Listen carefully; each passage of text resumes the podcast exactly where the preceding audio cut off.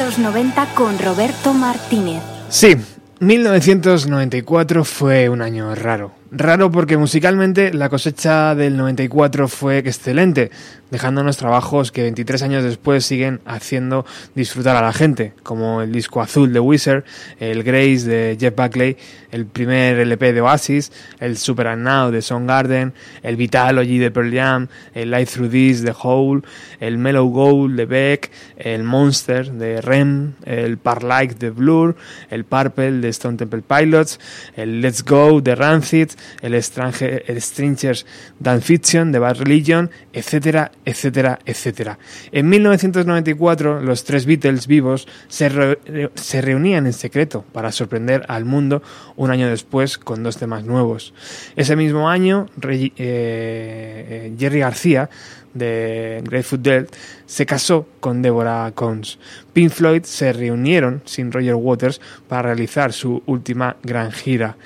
Adam Horowitz de Beastie Boys fue multado con 200 horas de trabajo a la comunidad por agredir a un cámara en el famoso funeral de River Phoenix. Pearl Jam se metían en batallas legales contra Ticketmaster. Michael Jackson se casó con Liza Marie Presley en la República Dominicana. Aerosmith regaló una canción vía internet. Alrededor de 10.000 personas la descargaron en los ocho días que estuvo disponible. Se celebró una nueva edición del Festival de Woodstock en Nueva York con Metallica, Aerosmith, Bob Dylan, Red Chili Peppers, etcétera, etcétera. Nirvana darían sus últimos conciertos en Europa y Kurt Cobain se suicidó. Por eso tal vez el año 1994 fue un poco raro. No llegó a ver el éxito masivo Kurt Cobain de las bandas de California que estaban a punto de, de- de recibir. Unas bandas alejadas del grunge y cercanas al punk o al hardcore. Estamos hablando de Green Day y de Offspring. Dos bandas con un montón de diferencias, pero también con un montón de similitudes. Similitudes, como esta, Los Ramones.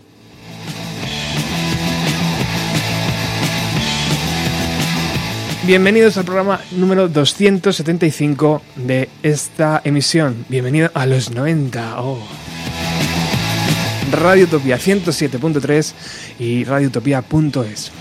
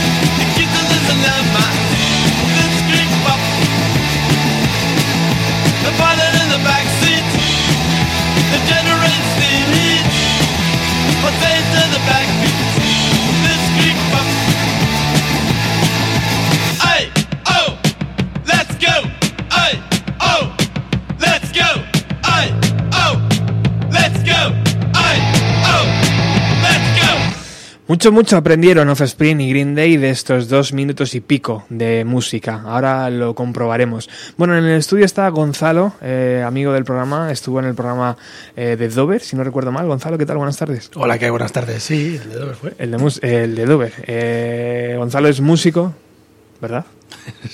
Pues te he visto ahí en el escenario con el micro Sí, sí, soy músico, entre comillas. dando candela.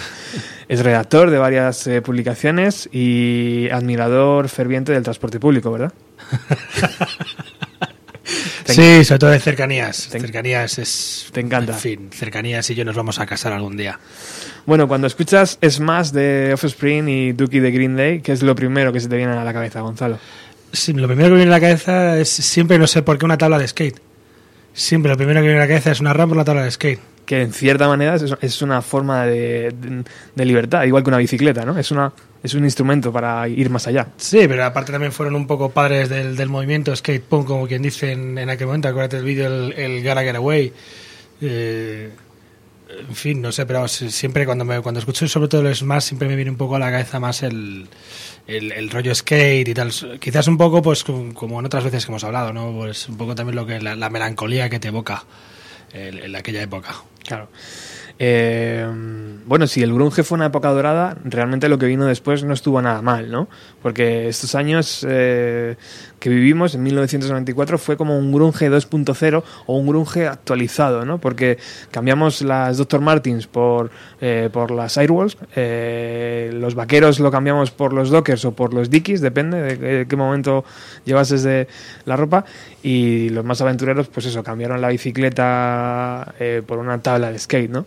No, incluso las bicicletas también, había la- estaban también los bikers, ¿no? Pero sí, el, eh, el año 94 además, sí, sí, tengo que decir que además es a todos los niveles musicales, yo creo que el- en mi opinión uno de los mejores años musicales de la historia, sobre todo por lo menos del siglo XXI, porque Sí, una cosecha increíble. le- cualquier estilo que, que quieras escuchar, ya sea pop, ya sea rock, ya sea metal, eh, creo que tienes auto, unos trabajos brillantes o sea, que, en aquella época. En- entre ellos, eh, estos que hemos hablado, incluso no sé si has mencionado también el, el Punk in Drublic de NoFX, No, que también es, pero, un, no sé. también es un disco también capital. En, La lista es interminable, la Es que es interminable, pero sí, efectivamente. Llegó un momento, yo creo que el, con el grunge como que eh, nos dijeron que estaba bien escuchar guitarras altas en las radios y justo cuando pegaron eh, Offspring y, y Green Day en las radios ya fue como el pistoletazo de salida definitiva de decir, vale, vamos a hacer esto durante el resto de la época. Y luego ya pues ya vino pues todo el tema de la moda de los pantalones, las Airwag o las Vans, La, cadenita que decías tú, ¿no? la cadenita, los pantalones Dickies, la gente, la gente que de repente cogió una tabla de skate o unos patines o unas bicicletas, las películas de cine independiente. Qué bueno. Bueno, de hecho fue un poco cambiar también la lluvia de Seattle por el sol de California, ¿no? Y el surf, sí. y el surf. Fue un poco cambiar el estilo de todo. Bueno, hay una escena eh, eh, eliminada de Pulp Fiction donde Uma Thurman explica que hay dos tipos de personas: los amantes de Elvis y los amantes de los Beatles. Decía Uma que te pueden gustar los dos, pero es que es imposible que ames a los dos por igual. O eres de Elvis o eres de los Beatles. Algo así nos pasa con el Dookie de Green Day y con el Smash de Offspring. Nos encantan los dos, pero hay uno que gana al otro uno de ellos tiene que ganar al otro porque si no es imposible. No puede ser que el Dookie te guste igual que el Smash de Green. Precisamente de eso vamos a hablar hoy en el programa 275 y por esto también ha venido Gonzalo a echarme un cable porque es una tarea difícil. Tú creo, por lo que te he escuchado decir, que te gusta más Smash, ¿no? No, lo cierto es que me gusta más, el, el- musicalmente me gusta mucho más el Duki, Ajá. francamente, pero también en, en estos en estas rivalidades que suele haber siempre entre dos grupos, esto pasa también mucho, pasaba también con los Beatles o los Rolling Stones, y también ha pasado también mucho también con el, incluso pasa con el fútbol, ¿no? Eh, yo soy del, del el, el tercero en discordia, igual que cuando también decían no Led Zeppelin o Deep Purple, había uno que decía Black Sabbath, y con los Beatles y con, y con los Rolling Stones había uno que decía los Kings. A mí me pasa que me gustan muchísimo los dos discos, me marcaron. De hecho, conocí primero. El primer disco que, que- que yo, cono- que yo escuché de los dos fue el Smash. Luego escuché el, un año más tarde aproximadamente, cuando ya empezaron a reventar mucho, fue el Grenade. Pero a mí el que realmente me parece el mejor de todos fue el, el Punkin' Rolling de NoFX. Porque digamos que aúna un poco ese mismo rollo y lo lleva a otra categoría. Ahora, si me tienes que. me tengo que decantar entre Duki o el Exacto, Smash. Es el programa. Yo soy más de, yo soy más de Duki, la verdad. Es como, me parece un disco musicalmente mucho más redondo que el Ujú. Smash. Más, más escuchable, tal vez, ¿no? Es, ma- es Más- más, variado, es mucho más variado. Es, es punk, pero luego es como tiene sus dosis de punk moderno, tiene toques mucho de punk clásico, eh, tiene canciones más rockerillas, etcétera. Y el Smash es un disco más como quien hizo un tiro a bocajarro, ¿no? Exacto, sin, sin dejar nada en el tintero. Bueno, Dookie es el tercer disco de Green Day. Eh, fue grabado en- entre septiembre y octubre de 1993 y salió a la venta el 1 de febrero de 1994. De Dookie se extrajeron cinco singles y el disco arrancaba así. Ojalá, ¿no? no, se los ha los, los Ramones así.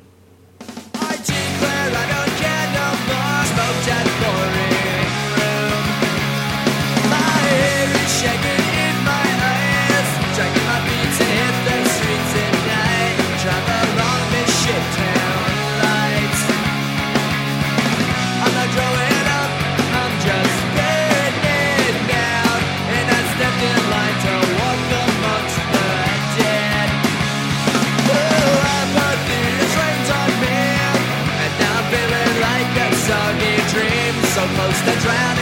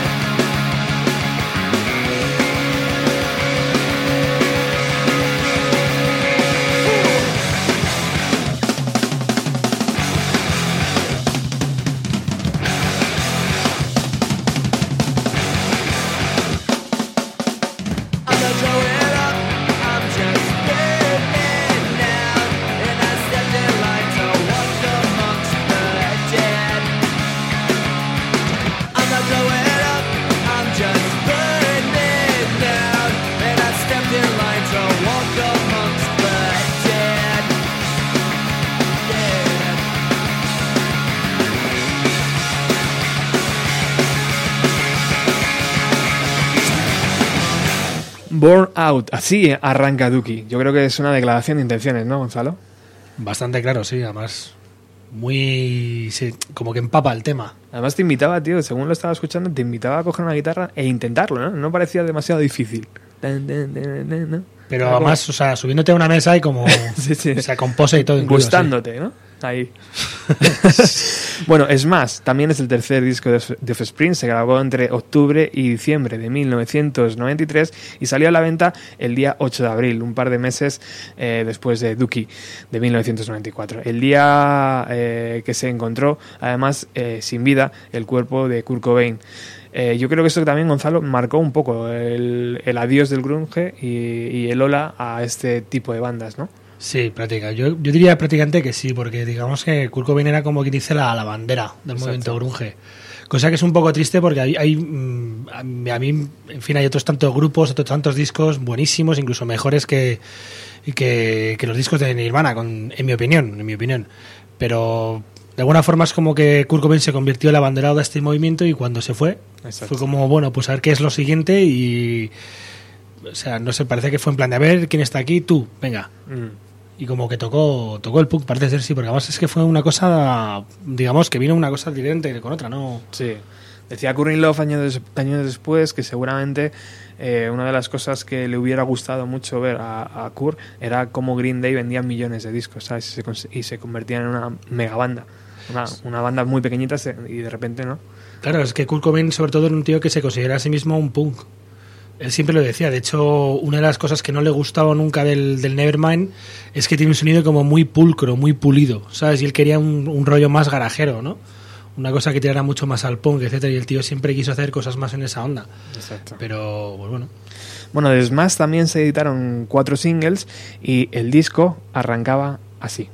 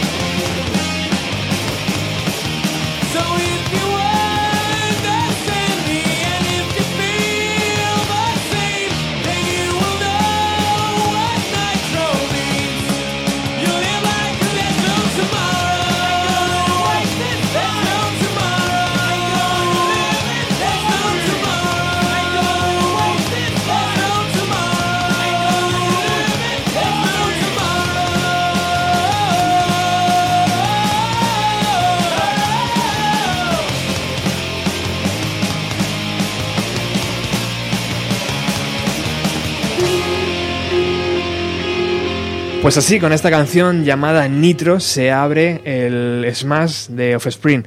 En verdad, el disco se abre con un mensaje de voz de alguien que hemos estado investigando y que según creemos es John Mayer. ¿Puede ser? Es lo que el, no sé, lo que si buscas en foros, etcétera, es lo que el 80% de los seguidores de Offspring dicen, que es un tal John Mayer, nada que ver con el cantante, Claro. eh, que sé que es un tal John Mayer, pero En otros discos yo sí he encontrado la, la referencia a John Mayer, lo único que no sé es si realmente está en, en Ignition, creo que era, o en, o en el siguiente, eh, y no sé si es la misma voz. Pero bueno, puede ser eso, o puede ser un colega de la banda, o puede ser alguien que contrataron para dar ese mensaje. Un mensaje que decía así.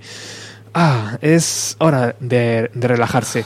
Y ya sabes lo que significa una copa de vino, tu sofá favorito y por supuesto este compact sonando en tu equipo estéreo.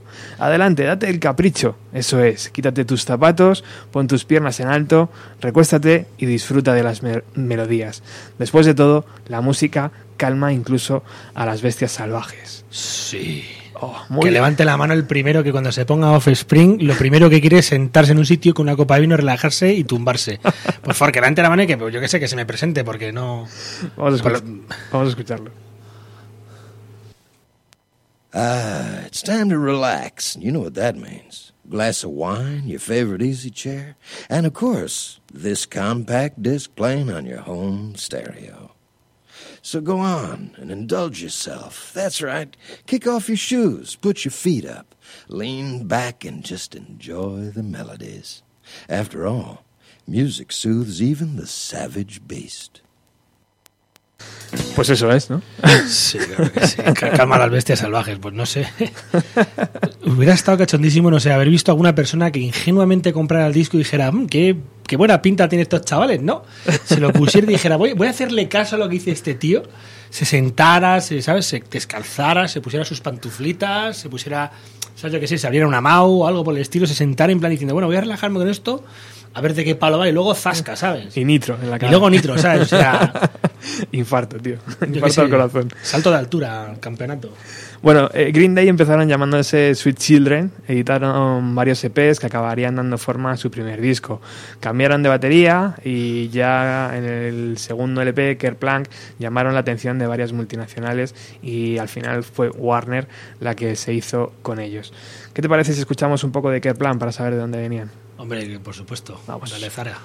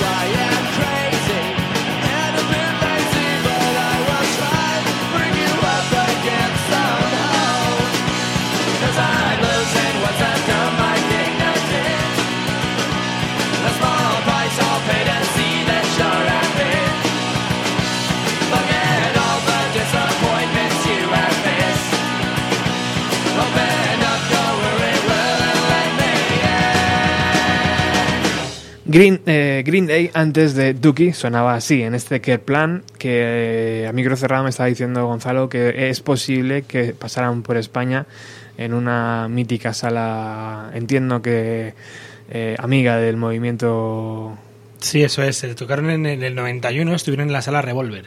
en la Revolver. En la Revolver de Madrid, eso es. Muy bien. Bueno, Offspring llama- eh, empezaron llamándose Manic Suicidal y ya como, como Offspring editaron su primer disco en 1989. Ficharon por Epitaph Records, el sello del guitarrista del Bar Religion, y con ellos la banda lanzó Ignition en 1992. Vamos a escuchar esta canción que se llama Session.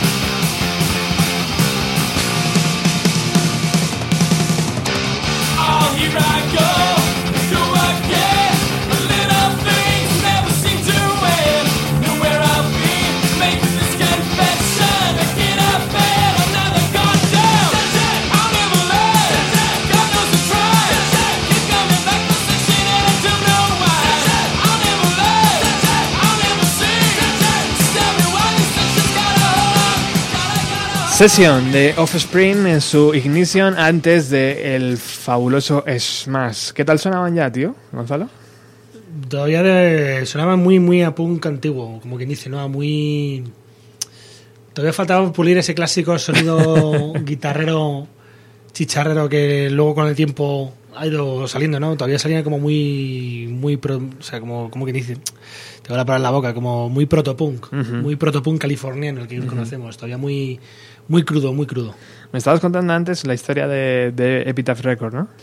Eh, sí, la historia des- del Smash con Epitaph Records. eh, fue una historia bastante bastante peculiar, ¿no? Pues parece ser que el- los propios de- ejecutivos de, de Epitaph, vamos, el propio Brett Gurevich, ya sabía entonces que ese disco iba, iba a vender bastante y sabíamos que... Se lo olía. O sea, no fue el, el, Smash no fue un reventón de, de repente estalló, ¿no? Sino ya se estaba viendo venir, igual que el grunge que estallara, ya se estaba viendo venir y entonces eh, sabía que con ese, era un disco que iban a vender. Entonces el tío ya antes de sacarlo lo querían, lo que querían era hacer vender el propio disco a otras discográficas, como como hizo Sub Pop con Nirvana antes de sacar Nevermind con, con Geffen, ¿no? Entonces ellos ya querían vender el disco para poder sacarlo, etcétera, y pues no, no fue mucho del agrado de, los propios Offspring, al final salió con Epitaph, eh, pegó un reventón estupendo. Yo creo que más de hecho Epitaph, gracias al cielo, no se arrepentirá de eso, pero luego eso fue lo que provocó que Offspring se acabara yendo de Epitaph y acabará pues fichando por una multinacional. Bueno, también era, eh, era inevitable, ¿no? Que, que un sello pequeño les retuviera para sacar un tercer LP o cuarto, no sé. Bueno, quién sabe, nu- nunca se sabe, pero... Es complicado, ¿no? Eh, pero vamos, la es una práctica muy común en las discográficas. Cuando sabes que tienes un grupo que va a vender mucho y que a ti te empieza a quedar pequeño, sabes que te conviene venderlo porque, Claro. Porque en fin, porque así puedes. Ah, en fin, y aparte lo algo- dejas en buenas manos y luego aparte tú te ganas unas perras. Otra cosa es que el grupo a lo mejor piense que tú ya estás Ya. vendiendo la piel de los antes de cazarlo, ¿sabes? Pero aparte al grupo no creo que le importe tampoco, ¿no? Si llega a Columbia y te dice, mira, te voy a dar 3 millones por el próximo LP. Bueno. soy muy punky, pero... mm, Depende, ya, depende, ya sabes cómo son las multinacionales. Ahora Ya. mismo, hoy les interesas mucho porque vas a vender y el día, el día de mañana con tu segundo disco, como vendas 50.000 copias menos, al segundo mes ya te meten en un cajón. Exacto. O sea que- Y estás olvidado. Bueno, empezamos a disparar con fuego real, Gonzalo. Eh, Longview es el primer single y el primer trayazo de Green Day que nos encontramos en, en el Lucky. Dicen que el que golpea primero golpea dos veces y en el caso de Green Day nos golpearon muy muy duro con este tema.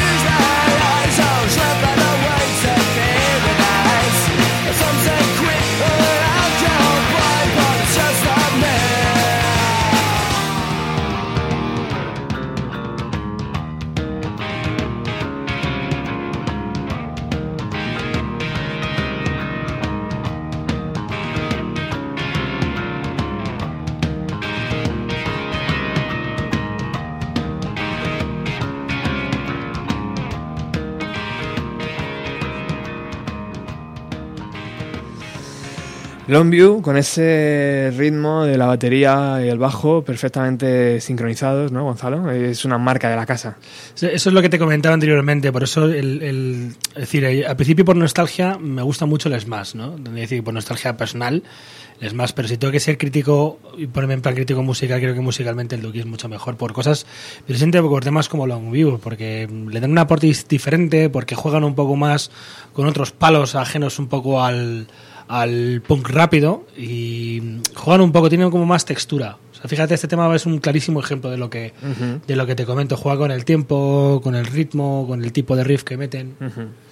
Bueno, vamos con Smash. Eh, Bad, Ha- Bad Habit también es single, también salió como single. Es un puñetazo directamente, directo a la cara. Y, y como te pille con la guardia baja, puede ser un caos técnico, pero vamos, en cualquier momento. Con este sí que no te relajas y te sientas ni. No. Nada de vino ni nada de eso. Bueno, más agresividad, posiblemente mayor energía que, que el tema de Green Day que hemos escuchado. También me parece un pelín mayor complejidad a la hora, de, por ejemplo, de tocar la guitarra, ¿sabes? Que te exige un pelín más, o desde mi ignorancia, yo creo que es así. No, no, no, no, es, es cierto, ¿eh? O sea, yo, yo conozco, te puedo decir, guitarristas. eh, además, de hecho, mira, eh, el propio César Strawberry tocó con uno, tuvo a uno cuando sacó su primer disco, que, que el tío es un, es un virtuoso de. Vamos, un completo virtuoso, de los mejores guitarristas más apreciados. Y el tío, cuando tocó con César Strawberry, tenía que tocar temas de hardcore y de punk, me lo digo, y el tío me dijo: Esto es chungo de cojones. O sea, rítmicamente el punk es súper difícil de tocar. Parece que es súper fácil porque son tres o cuatro acordes, pero Claro. tó- tócalo, tócalo. Claro. Vamos a escuchar Bad, Bad Habit y, y yo creo que es uno de mis temas favoritos de Smash. Seguramente sea uno de mis temas favoritos. Vamos a escuchar. sí.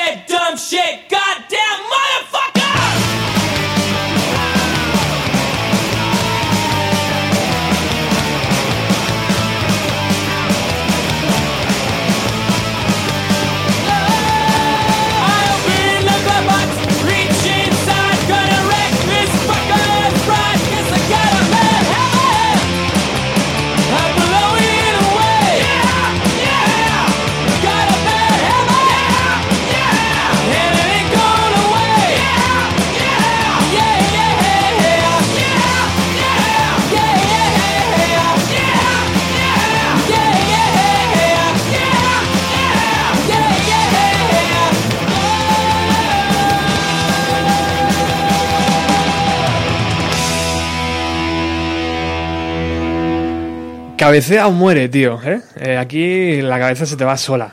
Estábamos, de hecho, aquí dándonos bien, bien.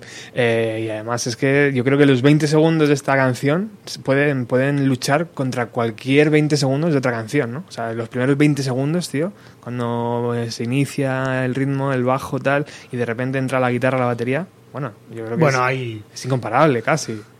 Es muy mítico, pero en el- dentro del punk hay clásicos de 30-40 segundos muy míticos también de estos de... Qué guapo. O sea, hay, hay unos cuantos, o sea...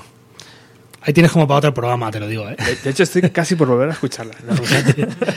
bueno, eh, a mí lo que me parece, Gonzalo, es que eh, tanto Offspring como, como Green Day eh, se me asemejan a unos Beatles electrificados, tío. ¿Sabes? Juegan muchísimo con las melodías, pero son mucho más rápidos, son mucho más contundentes, eh, eh, pero la, melodía Beatle, tío, está ahí, ¿no? O sea, está como muy, muy, muy presente. Pues se podría decir, nunca lo había nunca lo había visto así, pero pero se podría decir. Es cierto que mm, hay muchos míticos del punk primigenio, como quien dice, ¿no? De los Ramones, de, de los UK, de los eh, UK Subs, eh, de los Buzzcocks, etcétera, que ya de jóvenes eran eran fans de, de Beatles, etcétera. O sea, por ejemplo, el, el propio Joey Ramone era muy era muy fan de los Beatles y, y era una influencia que él quería aportar mucho a a Ramones cuando cantaba. O sea, que no te extrañe que mm, haya grupos de estos muy underground que hayan sido influencia de esta gente porque introdujeran melodías de voz. ¿Sabes? De hecho, pero, o sea, se puede decir que sí, porque de hecho el punk es muy melódico, es muy, muy cantado, muy de. Sí, sí, sí, sí, sí, desde luego. Bueno, vamos con el siguiente, Welcome to Paradise. Es el segundo single, son 3 minutos y 44 segundos que te dejan con un sabor intenso y agradable. O sea, una cosa, vamos a ver, de, de Green Day, que antes se llamaban Sweet Child, ¿no? Eh, Sweet, Sweet Children, creo. Sweet Children, claro, Sweet Children, Sweet Children, Sweet Child, y ahora tiene un tema que se llama Welcome to Paradise. Exacto. O sea, no puede ser más fan de Guns N' Roses.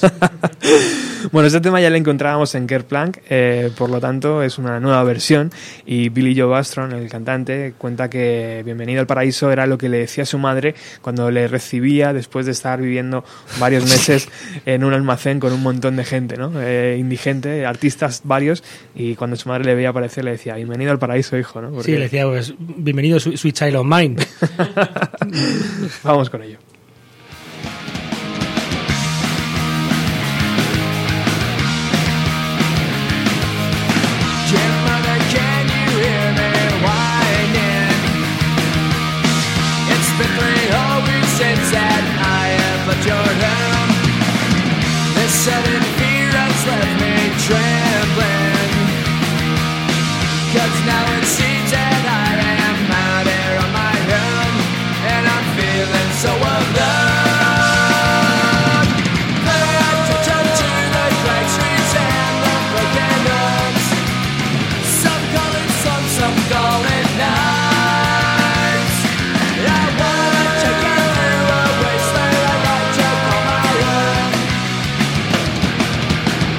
Welcome to paradise.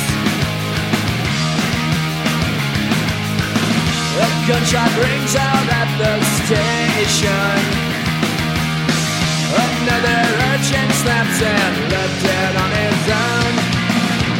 It makes me wonder why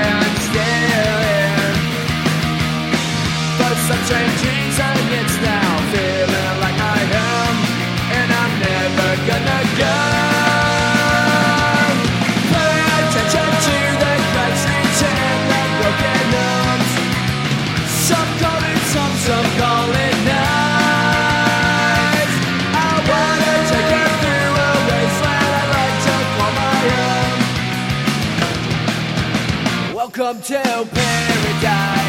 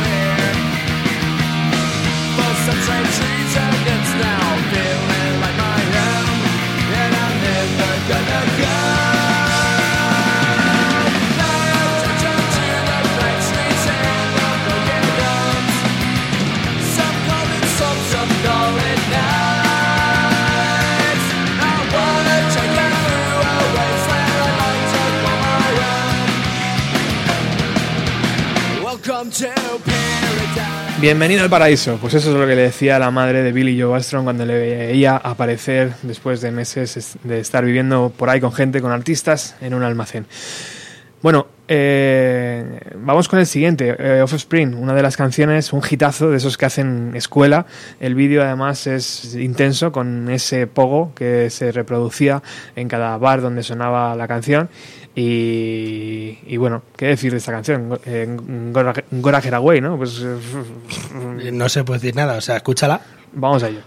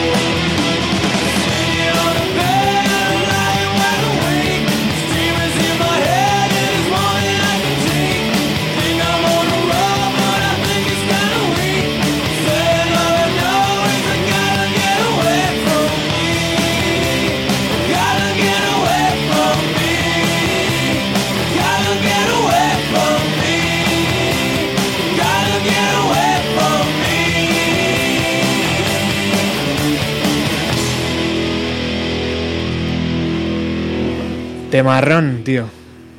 Temazo. Que te bajo el micro, no me hagas cosas con la silla. Eh, bueno, continuamos. Basket Case, el caso perdido, el tercer single de Dookie, canción que habla de los ataques de ansiedad de- del cantante, de Billy Joe Armstrong.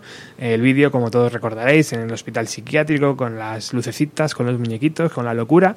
Y bueno, pues Basket Case empezó a sonar hasta en los 40 principales, ¿no, Gonzalo? O sea, es que fue una cosa ya. Es de esos temas que hay en el mundo en el que no habría que pedirle a la preguntar a cuántos no la o sea, cuántos la conocen, sino al revés, cuántos no la conocen.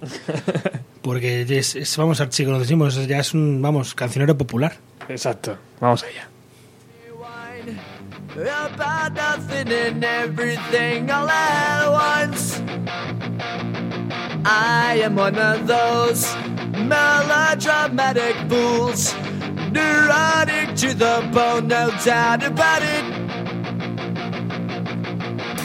Sometimes I give myself the creeps. Sometimes my mind plays tricks on me. It all keeps adding up. I think I'm cracking up. Am I just paranoid? Am I just stuck?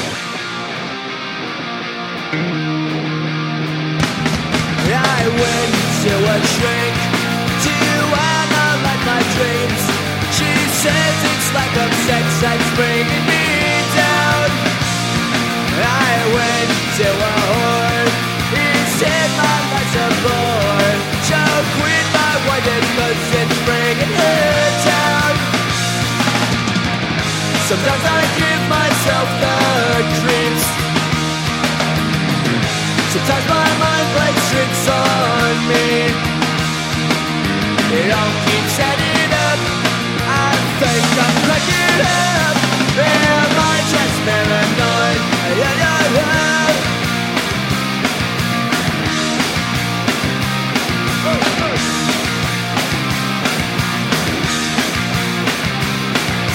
I.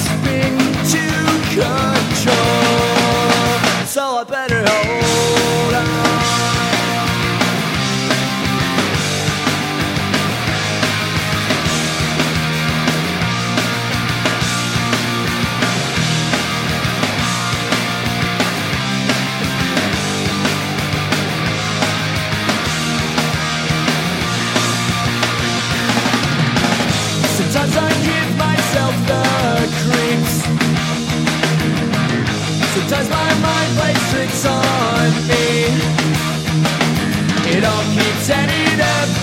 I think I'm cracking up.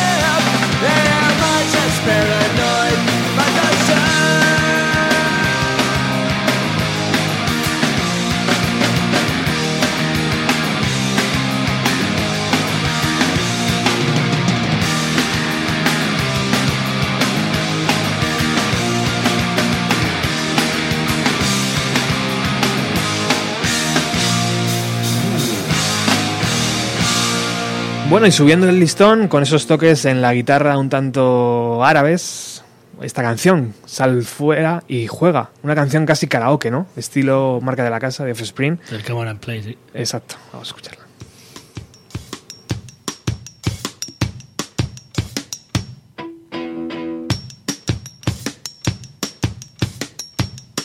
You gotta keep them separated.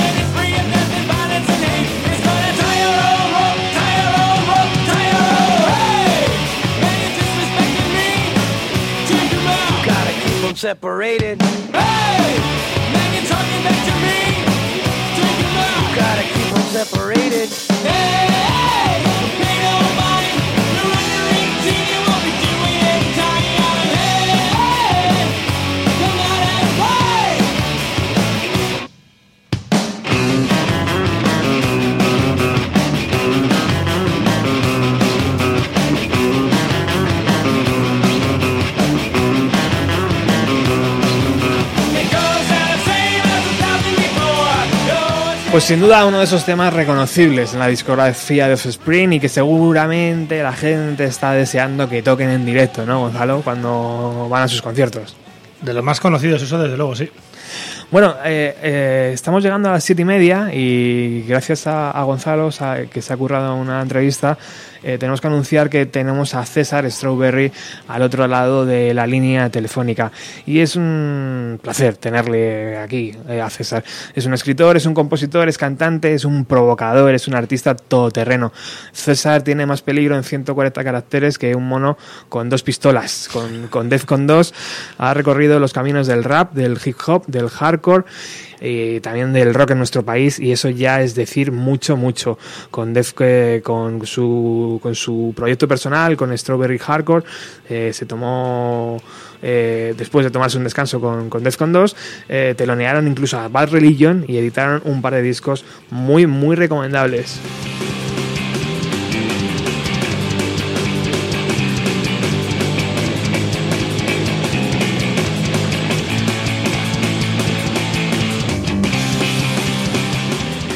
muy buenas tardes César Hola, buenas tardes. ¿Lo he dicho bien, lo de que tienes más peligro en 140 caracteres que un mono con dos pistolas o no? Bueno, no sé si nunca he visto un mono que haría con dos pistolas, pero no sé, en fin, me quedo con la metáfora y me sirve. bueno, muchísimas gracias por estar aquí en los micrófonos de, de Radio Utopía. Eh, Sabes que hoy estamos enfrentando dos discos míticos de los 90, ese Dookie de Green Day y ese eh, Smash de Offspring. No sé qué opinión tienes tú de ellos, César.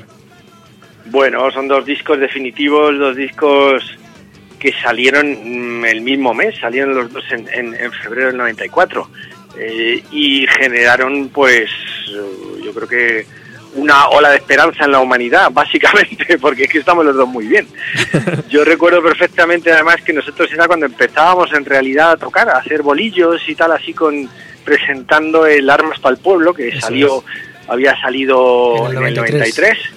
93 y entonces pues pues me acuerdo perfectamente de, de- de los primeros bolos que fueron en octubre del 94 y de ir oyendo estos discos ahí en la rula y diciendo joder lo que está pasando en el mundo cómo mola el mundo en fin Vamos a abrir a España a ver si somos capaces, ¿no?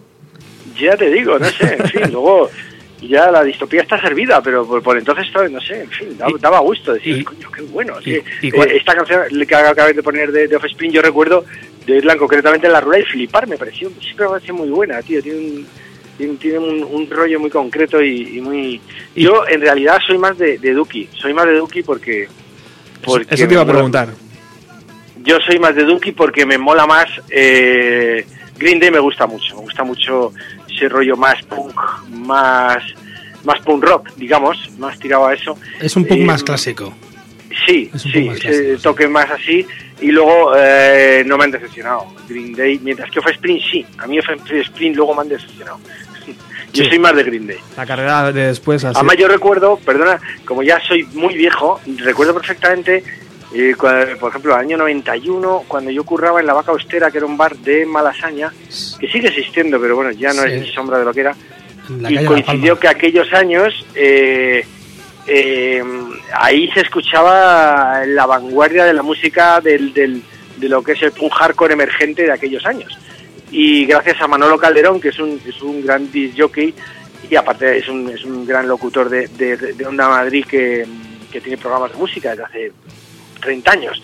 Pero eh, él, él es el que iba trayendo al bar los recuerdo ahí eh, oh Generator de, de, de recién salido me lo han traído claro de, se los compraba fuera los discos y tal de Bar Religion no sé qué y de oír ahí yo fui donde me empapé de, de buenísima música de todo tipo. En aquel momento allí bueno yo intentaba siempre poner hip hop rap y no me dejaban no les parecía que eso era una horterada que eso no, no molaba nos entraban de todo porque yo yo trabajaba en la barra y luego fui encargado pero pero sí yo ahí me empapé de todo este rollo y, y tenía pues yo que sé Angry Samoas los los Black Flag los yo que sé mogollón de bandas tío y grupos muy frikis como por ejemplo eh, Sloopy Seconds del que sacamos la versión de hicimos luego la versión en Armas para el Pueblo de eh, Sigo siendo heterosexual, que es una versión de un grupo efímero que se llama Sloopy Seconds, en el cual había alguien, había, había de gente de, otros, de otras bandas, eh, en fin, eh, un grupo así como raro y que, que es súper friki. Y de ahí sacamos y hicimos esa versión. No es una canción Sigo siendo heterosexual, no es una canción nuestra, digamos, figura como tal, como versión de Sloopy Seconds. Qué bueno. Y bueno, pues yo recuerdo aquella época como mítica porque además pues era la época en la que en la que la vaca austera era el bar este, pues era era el bar un poco catalizador de todo un movimiento de la posmovida de Madrid que, que, que, que es decir, que hubo un movimiento cultural ahí muy interesante, pues eso, ahí conocí a Alex de la Iglesia, de Echevarría, un montón de otra gente, de escritores, eh, Mauro Entrealgo, eh, Carlos Uterfuge venía con sus singles allí, que yo decía, pobrecito este, creerá que se va a comer un rosco con esta mierda de discos que saca. Sí, sí. Y, y- Le tuvimos, aquí hace, luego, le, tu- le tuvimos aquí hace unas hace un par de meses. a- Pues yo, yo, de hecho, yo siempre se lo digo, como es, es buen amigo, y siempre se lo digo, digo, tío, guardo tu, fa- el fanzine número cero, de, de el cero de, de subterfuge, lo tengo, tío. Joder. Tengo el número cero y no sé por qué lo guardo, no lo tiro, si es una mierda. Pero porque, digo, eso, tío, es que, te- porque eso dentro de 20 años lo vendes y todavía, todavía alguien que te pague, te pague es una que buena me plata. acuerdo ¿eh? que, que me lo compré ahí en el, en el Agapo, digo, y no, no, su- no fanzine. Y vi el fanzine, que en el fanzine solo van siempre de los mismos grupos. Y siempre es Museum y lo- los, los Valendas y unos grupos más raros que sacaba que, que a mí me parecían un coñado, los Macana. Y vaya rollo, tío. Y, y, y bueno, pues de aquel, pero sin embargo, bueno, pues de aquella época sí es cierto que como he dicho, enumerado algunos, solo algunos nombres, pero hay más, hay más, hay más nombres. Que, que lo saqué todo en un libro eh, que edité, un libro de 20 años de... Cuando cumplimos 20 años con Def, hice un libro de los cinco primeros años de y venía dedicado un capítulo a toda esta época de la vaca austera porque en realidad luego había grupos que han sí que luego no se ha vuelto a saber, pero grupos, mm, joder, me acuerdo cuando llegó el primer disco de Sociedad Alcohólica, el Bareto. O Joder. sea, hostia, ¿qué es esto ahí? Buah, el Ciencia Asesina sonaba todos los días a última hora, era, era guay. Había luego el de Subterranean Kids también, que fue un grupo vanguardista para la época, de los Wipeout Skaters, que era un grupo que, que estaban siempre en el bar porque el, el- joder, el Dalton pues era, era muy colega y siempre grupos que bueno había ahí como una movida así muy muy muy punk hardcore que, que luego no eclosionó se quedó en nada. Lamentablemente como muchas otras cosas en este país no pero pero sí yo recuerdo aquello con cierta añoranza porque un momento muy muy culturalmente muy interesante que superó con mucho lo que había sido la movida a mi entender o lo Sí, que estoy de o acuerdo. sea, esto era mucho más interesante a nivel de música de bandas de variedad de pero bueno unos y llegamos a con unos seguimos debo decir que a Descondo se lo despreciaba abiertamente en ese ambiente en el ambiente malasañero y eso eso es una mierda Claro, pero porque, bacalao. claro, pero porque erais un grupo en aquel entonces. Hola, ¿qué tal? Soy, soy Gonzalo, que no nos hemos presentado. Eh, porque aquel entonces eh, es que vosotros erais un grupo completamente, o sea, completamente pionero. Lo que estabais haciendo estaba, eh, vamos, o sea, hacíais un Claro, rollo no muy parecido a. Urban Dance Squad, pero es que en España no había nada ni remotamente parecido. nada nada y aquí no en España yo, no somos yo nada recuerdo los pioneros. responsables de, de, de el Santi Agapo que tenían luego la sala Revolver que tocamos ahí tuvimos gracias a ser colegas suyos nos metieron de teloneros de Randy MC eh, que y, y cosas así no pero y decían nah pues si hacéis bacalao decían que hacíamos bacalao digo estos tíos no se enteran de nada pero bueno luego al final eh, yo recuerdo que no podía poner mi música, no me dejaban poner el... Y cuando llegó Armas para el Pueblo, bueno, ya ahí les moló un poco más y, y ya pude poner algún disquito, pero les jodía mucho. Cuenta, cuenta, que es que me pongo a hablar de los viejos tiempos y no paro. Pues tú te dejabas caer de vez en cuando también por el Templo del Gato, porque yo a mí me consta que se hacían conciertillos por ahí. De hecho, Offspring vinieron en el 93 a tocar ahí. Es que es lo que te iba a decir, que se me ha ido la pinza. Que recuerdo, todo esto de la vaca venía, porque yo recuerdo, estaba, había como el sello Caroline, el sello Caroline, había un, un había también una colonia de guiris, eh, que eran todos gui- guiris pijos, que se venían aquí a vivir la noche madrileña y, que, y a emborracharse.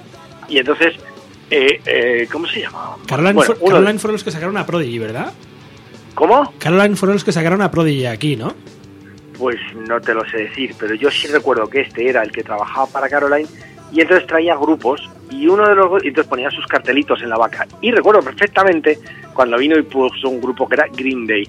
Y era un cartel que era una planta que era una plantita con una flor como triste o algo así una cosa absurda. Y yo digo Green Day colega vaya mierda que es esa y digo qué nombre más estúpido para un grupo y luego, pues sí, vinieron, venían a tocar, pero venían a tocar, los traía a todos Kike Turmix, tío, de los Pleasure Fucker, que era mítico, moviendo eh, eh, moviendo y engañando a los guiris. Y se traía a los guiris por cuatro pizzas, los metía a tocar en todos los garitos de Madrid, y así han tocado en Madrid, pues, mogollón de grupos y bandas míticas que luego han venido por la vaca, por Malaseña, pues, pero también Marilyn Manson, gente así, quiero decir, no, no, que luego han triunfado que te cagas. Y Green Day se hicieron una gira aquí de, de garitos, rasteches y esto de la hostia. Sí, eso, eso lo comenta incluso Billy Armstrong, lo comenta en, en- en alguna biografía, una entrevista interesante que tiene, lo ha, lo ha mencionado, que cuando estaba con el Kerplan, que hicieron una gira por Europa y que lo que mejor recuerda fue la gira por España, que hicieron no sé cuántos conciertos, que dormían en furgoneta, pero que se lo pasó como un enano. Con vamos, Kike para- Turmix, tío, que era mítico, hombre. Sí, sí, que dejarse. Qué bueno.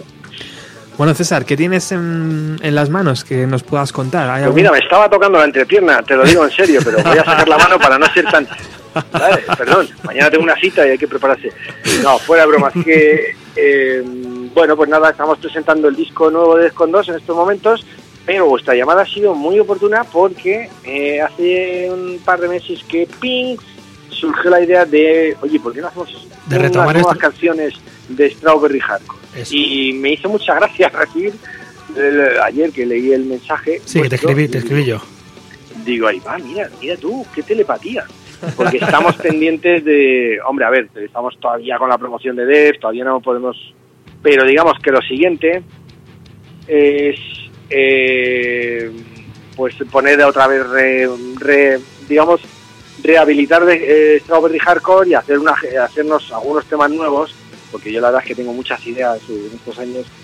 El problema de tener un grupo, digamos, de éxito, es decir, un grupo que funciona, es que cuando quieres hacer otra cosa, mm, lo que nos pasó con Strawberry Hardcore, que todo el mundo quería que tocara canciones de Descon 2. Entonces es una cosa completamente mm, desquiciante. Es decir, íbamos ahí, no, somos Strawberry Hardcore, y decían, fírmame los discos de Descon 2. Tío, no he venido a eso. O sea, tráete el disco de Strawberry Hardcore, tronco. Y, y entonces, bueno, pues mm, digamos que luego también cuando hemos intentado eh, retomarlo o hemos hecho, siempre luego surgen conciertos de Def y como Def toca todo el año, no tenemos hueco para tocar con Strawberry. Entonces, es complicado, pero como a mí es un grupo que me encanta y yo soy muy feliz con ese grupo, pues vamos a hacer un esfuerzo a ver si para el año que viene, a final de año, podemos presentarlo y podemos hacer, bueno, queríamos, pensábamos sacar un recopilatorio de los dos discos y algunos temas nuevos, eh, no sé, cinco o seis temas nuevos, y darle un impulso al grupo porque a mí me apetece. Y también es cierto, a mí a todos, no solo. Vamos, tiene, uno de los temas más míticos del punk nacional, que es el de Perdido Silence Hill, que a mí ese tema me parece, vamos, o sea, soy muy fan de ese tema. A mí me parece Pues- de los, de los temas que mm, me parece que, vamos, si no es súper conocido debería serlo porque, vamos, A tiene unos ver, más pegadizos que se ha hecho nunca, yo creo. Cuando hicimos, cuando sacamos el grupo, mm, la gente no lo entendió. Esto fue en el 2000. Eh, Ahora ya sí, luego sacamos otro disco en el 2006, creo. 2007 me estaba de parece. puta no, madre. 2007 me parece que, que O fue. ¿eh? por ahí, sí, o 2007. Que estaba de puta madre, tronco. Eh, bueno, pues tampoco nos hizo ni puto caso nadie. No venía nadie a los conciertos. Y luego los que venían, vuelvo a insistir, decían, entre canción y canción decían, toca el día de la bestia. Y decías, un momento, no es esto. Hombre, yo, Era yo un es- poco decepcionante, ¿sabes? Yo, yo os vi en la gruta, en la gruta 77 y no recuerdo que hubiera gente diciendo eso, pero sí es cierto que me encontré con dos o tres personas que estaban ahí, que iban ahí por el rollo de Defcon 2 y me daba, yo, yo no dije nada, ¿no? Pero te van a decir, Claro. joder, ¿a qué coño vienes? A mí me gusta Defcon que eso 2, es- pero vamos, yo fui porque fui por ahí pues porque a mí me encantaba Strawberry Hardcore y porque por entonces era, era amigo de, Pues, de un capullo, ¿de quién? de uno de tus guitarras. Hombre, del churros. Eh, no, de, de- o sea, de- del brother. ¿Del de- men? oye, bro- oye, brother, o sea, eso me explico, El brother. men, hombre, el men, mítico, mítico. Solía, solía ser mucho amigo de, él. Por Qué entonces, bueno, entonces, tío. pues, Pues, eh, sí, hombre, gran amigo, tío, un personaje. David Ovellino, Y- antiguo guitarrista de Skundef, de claro de. Super Skunk, etcétera. Pero vamos, yo era muy fan de, de Strawberry Hardcore y cuando me enteré que le estaba tocando dije, joder, pues voy cagando leches. O sea, de hecho porque me enteré por él, pero vamos, Pues, pues aquello siempre nos salió mal, tío, siempre mal. No sé qué hacíamos mal, tío. Y, y entonces ahora yo lo que me jode, y te lo digo con, o sea, me jode. Me bajo del escenario de tocar con Def y me aparece a lo mejor un grupito ahí de chavales que dicen, joder, tío, mola Def con Def, pero lo que mola realmente es Strawberry Hardcore. Digo, hijo de puta. Si es que somos si no un- has venido a un puto concierto, cabrón. somos un no pareto venía cape- si es que somos un pareto capelotas. Somos Es un que pareto y cuando- Y entonces en mogollón de, de bolos, tío. Y de hacemos alguna firma de discos, ¿sabes? Y aparece otro con los discos de Strawberry. ¿Esto a qué obedece? O sea, ¿por qué ahora que el grupo no hemos sido capaces de levantarlo, venir diciendo que es la polla? Y a veces vamos a tocar y algún promotor dice, oye, que no, si estáis tocando, a ver si venís aquí, que sacamos un bolo. Y yo digo, ¿pero por qué decís esto ahora, hijos de puta? Si nos comimos un cacho de mierda con, con el puto grupo. Y entonces, bueno, pues como, no sé, vamos a intentar eh, hacerlo, componer la banda otra vez. Evidentemente será con otra gente, menos con Kiki, que es el batera. Claro. Y, y, y bueno, pues hacer una gira, presentar, hacer unos temas. Y bueno, por, por el hecho de molestar y de incordiar y de que yo no sé si ahora hay más, más pero es que a mí me dicen mogollón de gente, tiene muchos fans ese grupo. Pues porque- mogollón de peñas y tal, y es que es Strawberry y tal, y yo soy súper fan, digo, pues no sé qué pasa, qué tipo de fans son esos que no van a los bolos. Pero bueno, Bueno, yo qué sé, también, también pregúntate que, en fin, la gente también crece, va a tener edad, a lo mejor antes tenían, hace 10 años tenían 8 años, ahora tienen 18, tienen 19, que luego No Internet, sé, internet tío. también hace, hace lo suyo, difunde, o sea, de repente hay grupos que hace 5 años no se comen una mierda, de repente... eso- a mí me ha pasado con algún que otro grupo que de repente se encuentra con la misma situación que tú y dices, joder, si no nos comimos una mierda, me meto en YouTube y veo que tengo un tema que tiene 50.000 visitas. Digo, ¿y esto? Y es acojonante. Lo, lo realmente extraño es si, ahora que nos comentabas que tú ya en el 93, cuando hemos para el pueblo escuchaste esto, ¿cómo, o sea, decir, eh, ¿cómo esperaste tanto tiempo a poder hacer algo con Strawberry Hardcore? ¿Realmente fue porque con, Pues, tío, con porque Deftones no te básica- daban a ver, nada? Básicamente porque triunfé en el rock and roll con otro grupo. Claro. Es decir, y es que eh, la cuestión es que, eh, primero, yo, yo no, no era músico, ni, ni pensaba serlo, y luego cuando triunfamos con Decon 2, yo no me lo esperaba. O sea, es como, ahí va. Entonces, eh, tío, ha sido, yo me he tirado, pues, pues a ver, del 94 no paramos, tío, desde el 94 más o menos que empezamos a tocar en el 93, no Hasta paramos el hasta el 2000. 2000 y tuvimos que dejarlo, porque lo dejamos, estamos quemados, tío, de- fue un éxito brutal, viaje, idas, venidas, fuimos a México varias veces, volvimos, no sé qué, era todo que nos superó mucho, tío, y entonces, eh, cuando paramos, eh, de hecho hicimos una gira en el 98, la de Warped Tour, que me comentabas es. tú también, eh, Sí, iba- claro, yo ahí, eso fue en julio del 98. Y claro, fue una flipada porque fuimos un, casi un mes por este una gira, eh, una road, road gira ahí, por eh, road tour, porque el Warped Tour vas eh, cada día en una ciudad y tal, en tu sleep bus ahí, en plan como en las pelis. Y entonces lo asombroso fue que el Defcon 2 gustaba mucho, tío. La peña eh, lo flipaba y decía, ¿de dónde habéis salido estos tíos que tocan tan bien y tal? Y entonces lo que molaba es que ahí pues estaba NoFX, estaba Religion, estaba eh, Deftones, estaba montón de grupos, tío. Te tenías que Y flipar, claro. míticos. Que tú eres fan y ahí comiendo contigo, los pavos, ahí, al lado. Y que los autobuses se aparcaban todas las... Y llevaba pues así uno tras de otro y el que te tocaba al lado, pues desayunabas con Chino Moreno y cenabas con, con, eh, con el Greg Graffin al lado, ¿sabes? Era, era alucinante, tío. Y claro, eh, yo, eh, Defcon 2 es un grupo muy complejo, somos muchos, requieren muchas movidas, tal. Y yo soñaba con un grupo de punk, que siempre, yo sí, a ver, yo empecé escuchando a los Toy Dolls, los Ramones y Dead Kennedy, ¿sabes? Sex Pistols, era mi, era mi rollo, y era punky en los, en los primeros 80. Sí, vamos, que, Entonces- o sea, que sois como los, los- literalmente sois casi como los Beastie Boys españoles, porque también ellos empezaron escuchando punk y luego acabaron haciendo... Sí, hacen porque hip hop, es, o sea, así- es pues, es así. Tú yo era- prácticamente yo igual, era por lo de- que veo.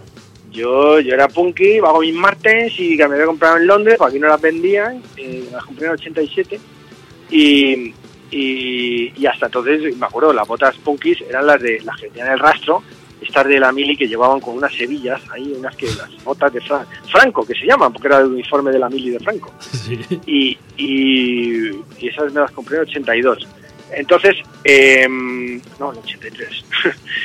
el, el rollo es que, claro, yo, yo lo que pasó es que luego escuché, cuando fui a Londres en el 87 y escuché eh, por primera vez eh, los Beastie Boys y vi todo aquello, los había escuchado ya aquí, pero mm, vi toda la movida que había, que, que- era, era como una eclosión de, de rap, los, los Randy en sí, eh, Public Enemy, Beastie Boys, dije, hostia, esto es el nuevo punk, digo, esto es una renovación del punk, siempre lo pensé y por eso lo que intentamos hacer a partir de entonces fue una mezcla de lo que era el, punk, el espíritu punk con el espíritu eh, del hip hop, que era lo que siempre ha sido Descon 2, eso, era, eran dos cosas que nos gustaban.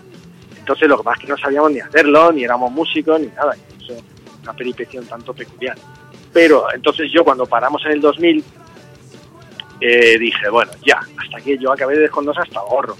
Porque, porque viví muy mal esos ocho años, pues, eh, fue mucho éxito, muy de golpe todo y lo, lo digerí mal, vivía mal, es decir, tenía éxito pero vivía mal.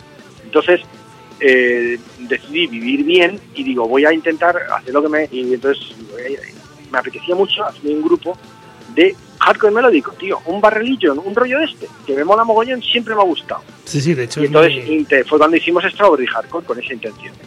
Eh, dijimos, sonido, sí. "Oye, quiero un, un- ¿Perdona? Sí, no, no, que tiene, me recuerda muchas veces Strawberry Hardcore, tiene temas que me recuerdan de vez en cuando mucho a, a Berlinger, no igual exactamente porque es un grupo diferente, pero tiene Hombre, mucho claro, el- pero el, está mismo parámetro. inspirado en todos Tiene- sus grupos, ¿sabes? El mismo parámetro, Y- sí. ¿Y cómo te y- tomaste tú el día que te dicen a ti que vas a tener a, a, Bar Legion? ¿Cómo, cómo, te, ¿Cómo te quedaste? Pues dije, vale, lo he hecho 17 veces en Estados Unidos, pues lo Pero no, volveré a hacer. aquí ya con tu banda de... No, me refiero ya con tu banda, con el público, con tal aquí ya en España. Es, otra Es que de hecho luego cuando tocamos aquí eh, con ellos, eh, Mr. Brett me dijo, I remember you, the Wappet Tour. Se acordaba de mí. Digo, tío, no jodas, qué bueno. Y, y el Graffin se tiró el rollo, me acuerdo que tocó en Madrid aquí en la Riviera con la camiseta de Strawberry Hardcore. Y yo, tío, qué guay, Sí. le pasé una camiseta y le, le moló, eran muy macumba. Oye, Muy César. ¿qué tenemos que hacer para que te vengas un día al estudio y podamos estar aquí charlando un buen rato? Pues, tronco, volver a nacer, porque eso es más complicado. Eh, termino, ¿vale? ¿cuánto me queda? Pues eh, tenemos que despedir ya, porque... Vale, pues nada, Pero- ya hablaremos más de esto. el asunto exacto. es que yo intenté hacer el grupo que quería y no y no funcionó. Yo quería algo sencillo, de punk, rock, hardcore, para tocar, poca gente, una furgonetita, algo sencillo. No quería mucho éxito ni nada. Pues no lo conseguí y tuve que volver a triunfar con Descondos. Cago en la puta. Venga, chavales. Vamos, el caso es que te vamos a volver a ver pronto con esta Barry Hardcore, que, que es lo que nos interesa sobre todo aquí a, a Roberto y a mí. Claro, tío, pues nada, ya, ya os digo que en otoño habrá novedades. Así Espero- que nada. esperaremos, bueno, no vamos a controlar la respiración por si acaso, porque es mucho tiempo, pero esperaremos No, porque no, porque os asfixiaréis en menos sé. de tres minutos. Te, volver- que no se te- puede. te volveremos a llamar, César, ¿vale? te volvemos a Cuando llamar en queráis. especial. Venga, Un un abrazo. abrazo. fuerte, enhorabuena por el programa de seguir ahí. Gracias, César. Mucha, Abrazo. mucha mierda en la carretera.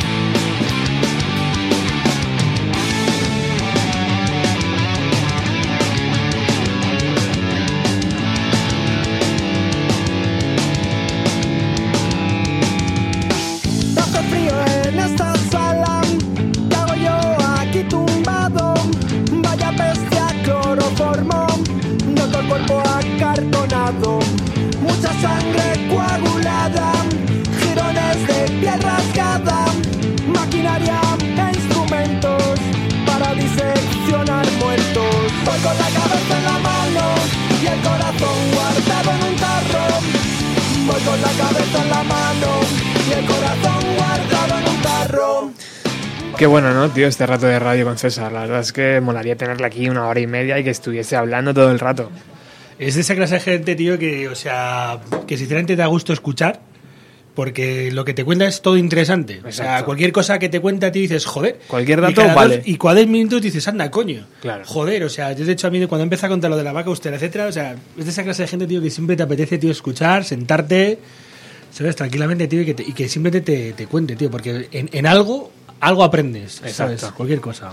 Increíble. Bueno, se me quedan cosas en el tintero. Eh, por ejemplo, tengo que decir que mm, el In Situ Festival ya está en marcha el día 23 y 24 de junio en el Ambrona, en Ambrona, en Soria. Ya han dado a conocer varios nombres del, cartel, todavía quedan bastantes, pero ya os, os puedo adelantar que estarán eh, Texcoco, eh, Playa eh, Cuberris, estará Colorado, estará Pau Roca DJ, eh, Willy Naver, eh, Disco Las Palmeras, Ricardo Lezón etcétera, etcétera, etcétera. Y un servidor también estará en esta edición del festival haciendo una pinchada noventera. O sea que Green Day y Offspring también estarán en el In Situ Festival. Bueno, estamos escuchando de fondo When I Come Around. eh, cuando me doy un pirulo, podríamos traducir, cuando me pego, me doy una vuelta. Eh, bajamos las revoluciones, ¿no? Machacamos los mismos cuatro acordes durante tres minutos a fuego lento y obtenemos la típica canción de Green Day, que es un single que también fue acompañado por, por el vídeo y que sin duda pues también es reconocible. Cés- eh, esto César a decir. Alex, ¿qué tal? Buenas tardes. Hola, buenas tardes, Roberto. ¿Qué tal? ¿Duki de Green Day o Smash de Offspring? Nah, yo aquí lo tengo claro, es más. Si me dijeras el Nimrod, igual lo- me lo pensaba más, pero entre estos dos son muy buenos. Sí, sí, sí, sí. No, no me mires así, Gonzalo, hombre.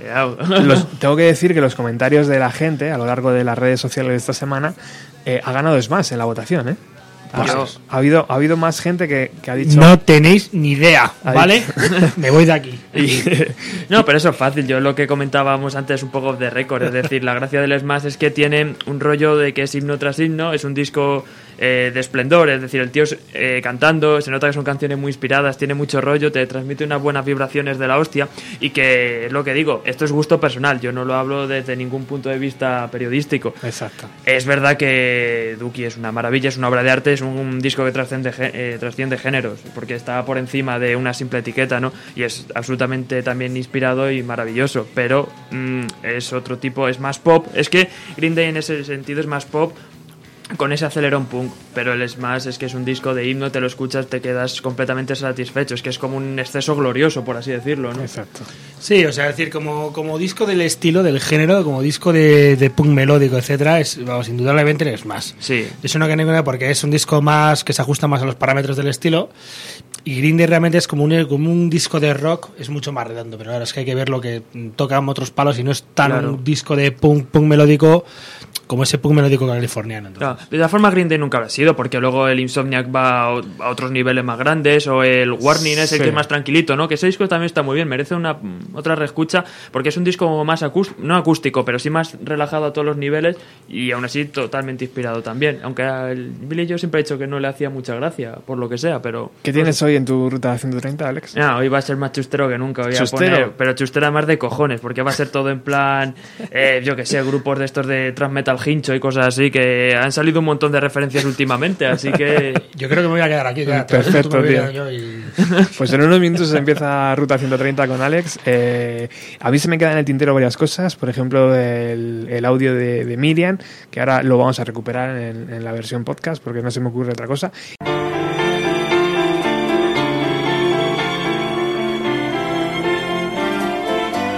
Don't sit and wait. Hola, ¿qué tal? ¿Cómo estáis? Em, yo genial.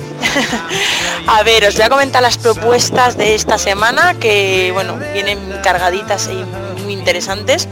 Eh, para empezar, eh, hoy mismo es el super concierto de los planetas en el Circo Price, eh, teloneados por mis queridísimos apartamentos Acapulco, que son lo más, son geniales, son un grupazo y, y, bueno, seguro que lo van a petar este año y, y- y- y lo que viene y lo que viene por delante.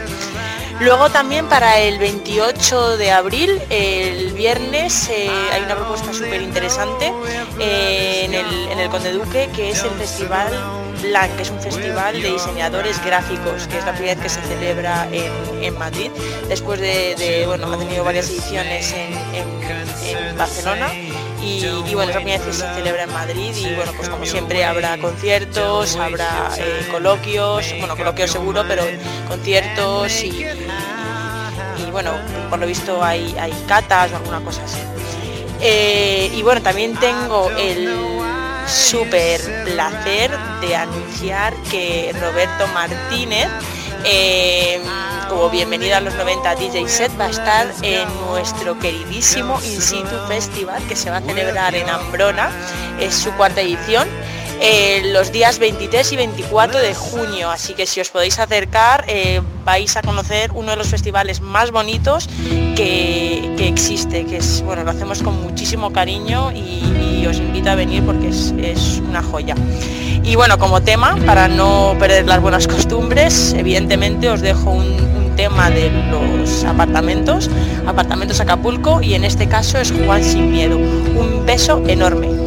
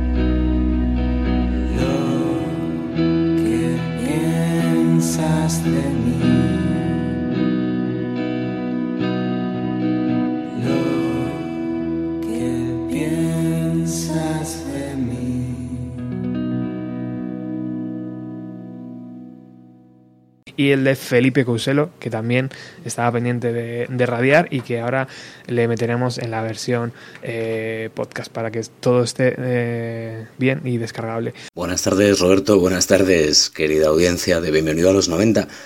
La verdad es que el programa de hoy es un poco una versión 2.0 de si quieres más a mamá o a papá.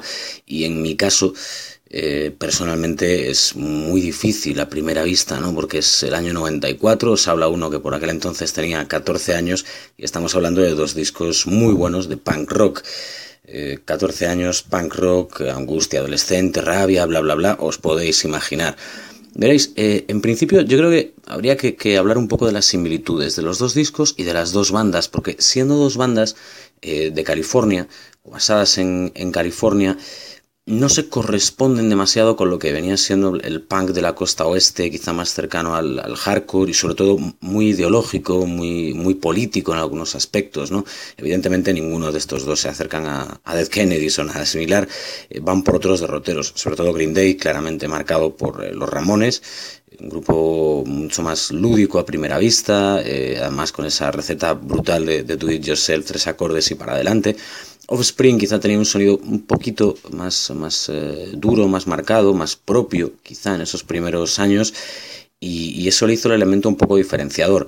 Eh, por otro lado, quizá la mayor diferencia de cara al año 94 fue el, hecho de que Offspring declinaran ir a- al Busto 94, Green Day no lo hiciera. Offspring de ese, de ese modo parecía quizá incluso un poquito más auténtico que la banda de, de Billy Joe Armstrong. Pero vamos a centrarnos un poquito en, eh, en los discos y cómo llegan los dos a, esto, a este año 94. Los dos, curiosamente, habían eh, citado en su álbum inmediatamente anterior eh, la figura por excelencia del, del adolescente confuso, como es Holden Caulfield. Green Day tenía un tema en Kerplunk, que era Who Wrote Holden Caulfield, y, y Offspring en, en Get uno de los temas de su Ignition, también mencionaban al, personaje del, del guardián el centeno. La verdad es que si, tomamos en ese punto de partida a los dos discos, ambos contienen muchas similitudes. Ambos tienen eh, su canción eh, de pura mala leche, eh, como es Bad Habit, por ejemplo, en un, en un lado y Champ o Burnout en, en el otro, en, en Dookie, también tienen su canción con una visión particular sobre el género femenino, Self-Esteem por un lado en Offspring, Pulling Teeth por otro en Green Day, tienen su canción de estar realmente hecho polvo por dentro, Gotta Get Away en Smash, eh, también Longview en, eh, en Dookie, y tienen una serie de- de coincidencias, la verdad, bastante, bastante curiosas, ¿no? En ese sentido. Su poco contenido, vamos a decir, político, entre comillas, o ideológico, también lo tienen, ¿no? Offspring en, el primer single yo creo que tuvo eh, tirón aquí, que fue Come Out Play, eh, habla un poco de la realidad social de algunos barrios, el problema de las pistolas en la adolescencia, etcétera. Eh, problema que por supuesto sigue, sigue a flor de piel a, día de hoy en Estados Unidos. Green Day eh, lo reservan para el tramo final del disco, eh, con FOD, por ejemplo, que es la que tiene un poquito de carga política. Recordemos que en ese año se la dedicaban a, creo recordar que era Jacques Chirac, el, eh, primer ministro francés que realizaba las pruebas atómicas en Mururoa, pues en la gira europea siempre se la, se la dedicaban a él, ¿no? en este año del, del Duki. Ambos tienen todas esas similitudes y sin embargo diferencias. Eh, como os decía, Offspring eh, tiene un, sonido más personal en cierto sentido, el, de Green Day, siendo quizá más estandarizado para algunos, acaba convirtiéndose en referencia para muchísimos más. Es obvio, yo creo que, los pasos de Green Day se pueden medir eh, en, eh, los que vinieron después mucho mejor que, los de Offspring, ¿no? Hay muchísimas bandas en, todo el, el revival del punk rock eh, que se vivió en la segunda mitad de los 90 y en la década pasada debe mucho, muchísimo a Green Day. Offspring, como digo, eh, se mantuvieron en un terreno intermedio, eh, no llegaron a ser como ese grupo de culto que se quedan fiel a las raíces, etcétera, como un grupo que siempre se quedara en su pop eh, siendo de Seattle, no sé si me entendéis. Y tampoco dieron el salto a las grandes obras, vamos a decir, conceptuales, por ejemplo, que sí que tuvieron en Green Day, por ejemplo, con American Idiot. Otro tema en que después de la resaga de, de, Smash y, de Dookie es, es, grande, porque, seamos sinceros, los álbumes que van a dar continuación, tanto a la carrera de Green Day como a la de Offspring, no están ni mucho menos a la altura. Pero lo cierto, y aquí es también otro de los puntos que hay que darle a Green Day, eh, es que la carrera de Green Day remonta mucho mejor. Ellos, después de, de Insomnia, que la verdad es que no es un gran disco, eh, ni mucho menos, eh, sacan un, para mí, infravalorado Nimrod. luego también tienen, por ejemplo, ese American Idiot que de verdad que les volvió a, colocar en, lo más alto, mientras que Offspring, americana en adelante, no acaban nunca de, volver a encontrar esa identidad que tanto en Ignition como en Smash sí que, sí que tenían. No, acaba de verse claro, no sabes si se han quedado en ser un grupo eh, gracioso californiano, eh, comprometido solo a veces, eh, con guiños hacia una escena skater por un lado, incluso hardcore un poquito por otro en algunos momentos, pero no acaban de, de posicionarse. Green Day eh, lo apuestan todo, quiero decir, se convierte en una banda mucho más global. Para algunos esto es bueno, para algunos esto es malo, porque significa que pierden ¿no? eh, cierta parte de sus raíces. Pero en cualquier caso, eh, y yo creo que por un margen reconocible, y siendo dos grandes discos, es más, si Duki, yo le daría el premio a, a Duki. Me parece un álbum más completo, más cerrado. Eh, que te mete además en el, en el, mundo de Green Day, en ese eh, Oakland eh, tan desencantado ¿no? En, el que, en el que viven, en toda esa California desencantada de un adolescente de mediados de los 90. también consiguen que, entres un poco en su juego, en sus propias referencias que se van a ir repitiendo, ¿no? Y de hecho, el, el, of Suburbia de, American Idiot y todos los personajes que pululan por ahí son los hermanos pequeños de, de los protagonistas, ¿no? De las letras de, de Duki. Eh, me parece un disco, como digo, eh, más eh, completo casi a todos los niveles. Por supuesto, más pegadizo, sí, es un disco más melódico, es más fácil de seguir, que es más, es más, se plantea ciertas dificultades al oyente más mainstream, quizá al, principio. Luego es cierto que te lo comes entero y te lo comes con patatas, ¿no? Eh, con todo lo que los fusilaron con self-esteem como para no comérselo. Pero en cualquier caso, eh, y sin eh, hablar ya demasiado, que ya llevo un buen rato hablando de, mamá y de papá de estos dos, yo me quedaría con, con Duki sin desmerecer, por supuesto, a, a Smash. Una gran época para gustara el punk rock, para ser adolescente y para vivir de verdad como la frustración, la angustia, la rabia, el no saber, eh, tenían voz en dos, en dos bandas muy grandes en aquel año 94. Bueno, nos vamos con la canción que eleva a la máxima potencia la facilidad para crear canciones corea- coreables de Offspring, ¿no? Eh, hace unos meses Amparo Llanos, ex Dover, estuvo aquí, hizo una versión preciosa en acústico de esta canción y yo creo que ya sabéis todos de cuál estoy hablando, ¿no?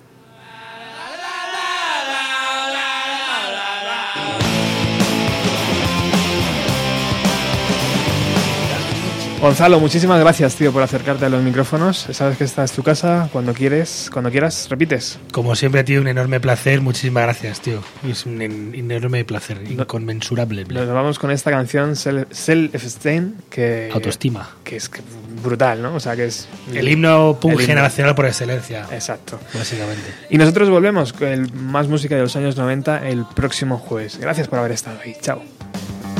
She came over, I lost I took her back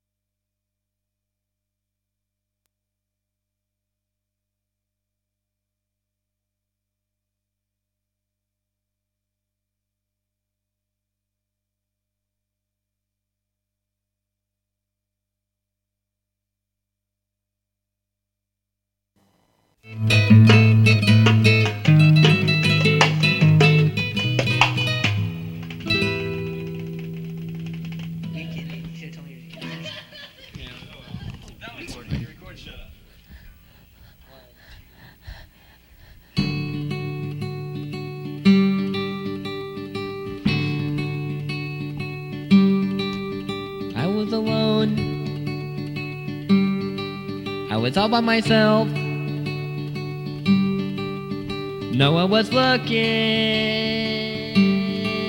I was thinking of you. Oh, yeah, did I mention? I was all by myself. All by myself. All by myself. All by myself. I went to your house,